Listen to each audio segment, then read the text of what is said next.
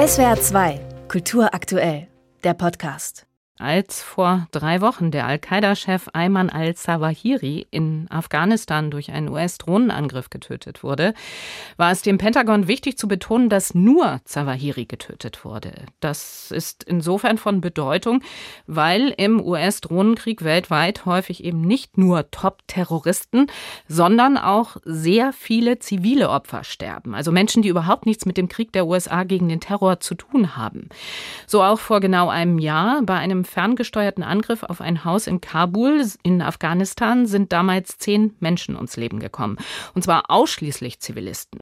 Über diesen Fall und über den Drohnenkrieg der USA will ich jetzt sprechen mit der Journalistin Nathalie Amiri. Frau Amiri, guten Morgen. Guten Morgen. Frau Amiri, Sie haben in der dieswöchigen Ausgabe der Zeit über diesen Angriff vor einem Jahr geschrieben. Wer waren die Menschen, die dort ums Leben gekommen sind?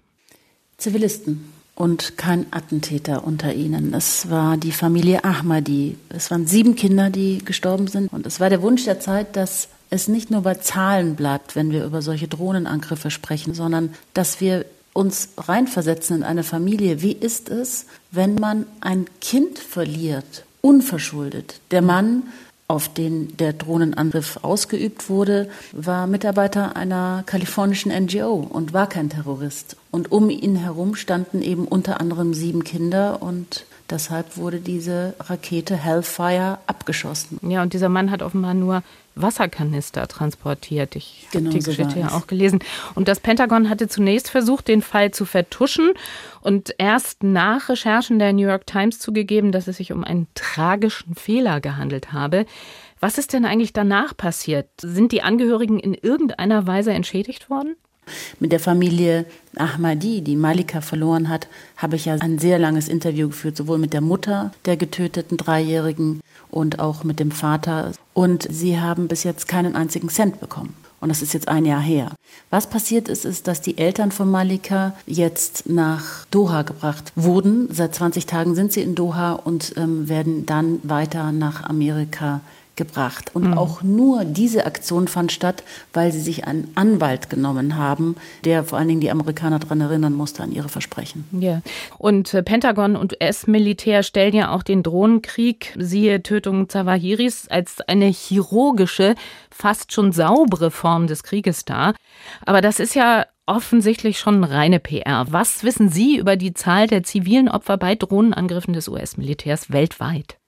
Na, weltweit gibt es mehr als 22.000 zivile Opfer. Und ich meine, wenn man mit dieser Präzision, mit der das amerikanische Militär argumentiert vorgeht, dann frage ich mich, wie sie 22.000 Menschen, die unschuldig waren, keine Terroristen waren, getötet haben. Und ich habe auch mit Aussteigern aus dem US-Militär gesprochen, unter anderem Lisa Ling. Sie arbeitete jahrelang als Drohnentechnikerin und stieg dann aus Protest aus, weil sie gesagt hat, sorry, aber das, was wir machen, ist einfach nicht vereinbar mit Menschenrechten. Die Bilder, die die Piloten sehen, sind einfach oft nicht gut genug, um abzudrücken. Aber der Druck auf Piloten, und da habe ich mit einem gesprochen, der eben auch oft abdrückte, und zwar 1626 Mal. Bei seinem Ausscheiden hat er einen Briefumschlag bekommen und da war die Anzahl der Tötungen darauf vermerkt. Oh und ähm, Brandon Bryant sagte eben, dass der Druck so unglaublich hoch ist, dass man dann abdrückt, selbst wenn man nicht ganz sicher ist. Denn du hast zwar immer die Möglichkeit, als Pilot nicht abzudrücken. Und du hast ja immer eine Zeit von zwei Minuten, von dem Befehl bis zur Ausführung. Aber in diesen zwei Minuten sagen die wenigsten, nein, das mache ich nicht, weil mir die Lage da unten zu undifferenziert ist und ich erkenne den Terroristen nicht. Oder da sind Kinder und ich sehe die.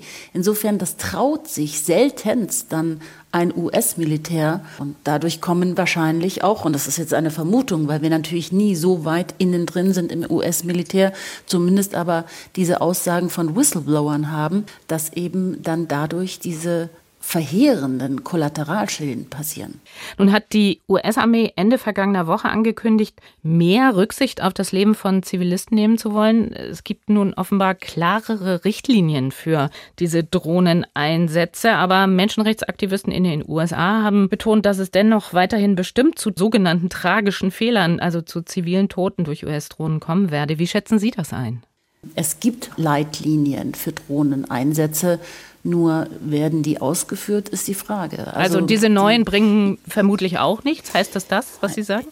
Wir können uns in zwei Jahren nochmal darüber unterhalten, aber ich gehe davon aus, dass man, wenn man in dieser, und das war ja eine Hysterie vor einem Jahr, auch innerhalb des amerikanischen Militärs, in dieser Hysterie sich befindet, wenn es so eine Alarmstufenlage gibt, dann weiß ich nicht, ob man sich an alle Richtlinien zukünftig halten wird. Letzte Frage. Koordiniert werden diese Angriffe unter anderem auf deutschem Boden, nämlich von einer US-Militäreinheit in Stuttgart und auf der US-Basis im rheinland-pfälzischen Rammstein. Trägt Deutschland dadurch Ihrer Meinung nach eine gewisse Mitverantwortung für die zivilen Opfer von Drohnenangriffen? Naja, das muss ähm, die Regierung beantworten. Ich äh, denke, wir sind da auf jeden Fall eine Antwort schuldig, auch den Opfern. Und es gab ja schon vor Gericht äh, Urteile, die sich mit dieser äh, schwierigen, diffizilen Lage auseinandergesetzt haben. Insofern habe ich auch die Bundesregierung gefragt, wie sie sich denn dazu äußern. Gerade die Grünen haben es immer wieder in Frage gestellt und kritisiert und jetzt war ehrlich gesagt nicht mehr groß Kritik zu hören. Seit die neue Bundesregierung im Amt ist, hat man über Rammstein und unsere Mitverantwortung sehr wenig gehört, erstaunlicherweise. Die Journalistin Nathalie Amiri war das über den Drohnenkrieg der USA, bei dem in der Vergangenheit immer wieder Zivilisten, darunter auch Kinder und Jugendliche, getötet wurden, die nichts, aber auch wirklich gar nichts mit dem Krieg gegen den Terror zu tun haben. Frau Amiri, ich danke Ihnen sehr für das Gespräch. Gerne. SWR 2 Kultur aktuell. Überall, wo es Podcasts gibt.